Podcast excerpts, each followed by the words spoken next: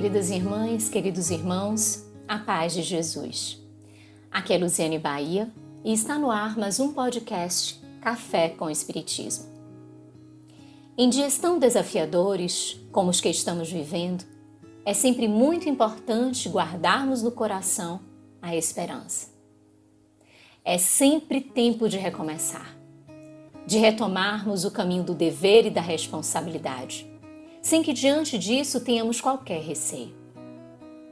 Em um texto muito singelo, mas muito profundo, o Espírito Joana de Ângeles, no livro Vida Feliz, mensagem 187, psicografia de Divaldo Pereira Franco, assim afirma: Nestes dias agitados, a angústia caminha com o homem, disfarçada de medo, de ansiedade, de sentimento de culpa.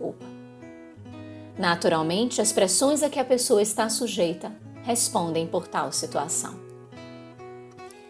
Os espíritos superiores são assim. Observam, acompanham e, da forma exata e respeitosa, auxiliam e orientam. A partir de tudo o que perceberam do comportamento dos que aqui estão encarnados.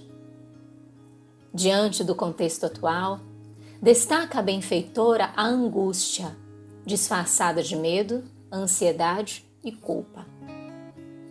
Como sabemos, o medo é um dos gigantes que temos de enfrentar e que nos impede muitas vezes de vivermos as experiências da vida.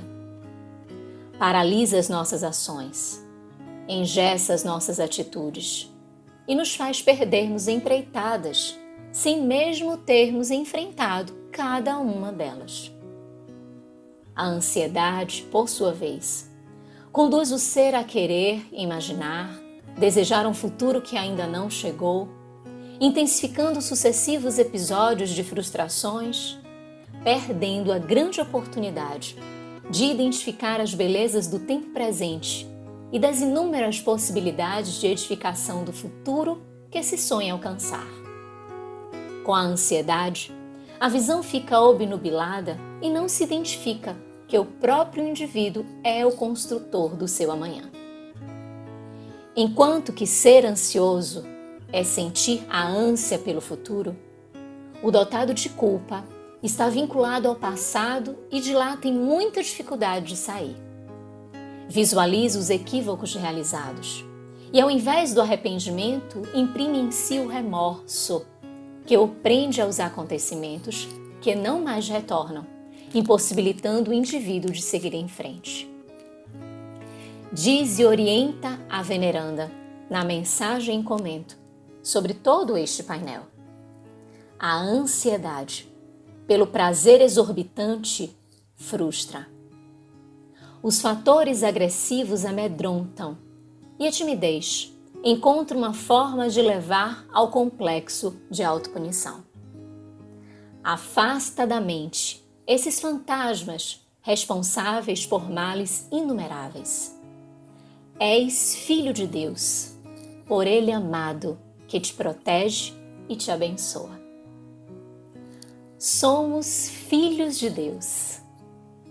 E essa expressão é linda demais, por ser tão verdadeira e porque, ao ser proferida, sentimos dentro de nós o quanto ela é efetivamente real.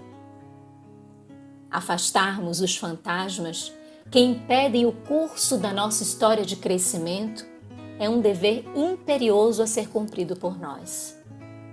Jamais permitirmos prolongamentos em nosso interior do que não é divino.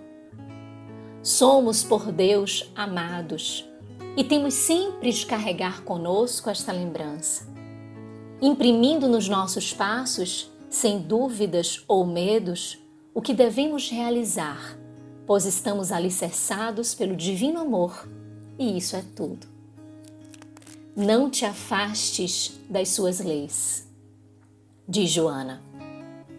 Pois todas as vezes que nos afastamos das leis de Deus, afastamo-nos do bem e dormindo o homem, sabemos que é semeado em seu coração a má semente, como nos ensinou Jesus na parábola do trigo e do joio.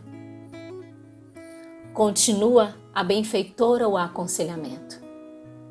E se te enganares, em vez de te entregares a conflitos desnecessários, retorna ao caminho do dever, sem receio algum.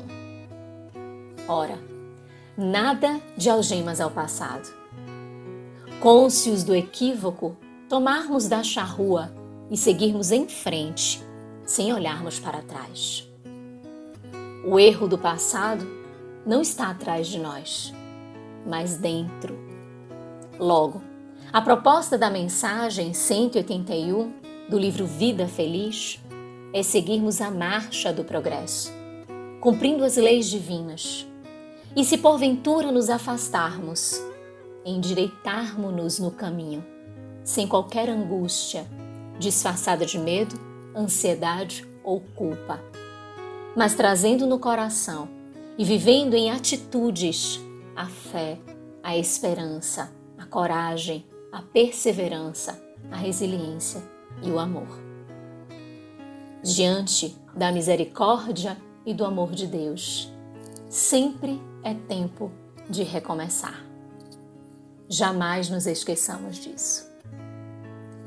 Com gratidão imensa no coração, um grande abraço e até o próximo podcast Café com o Espiritismo.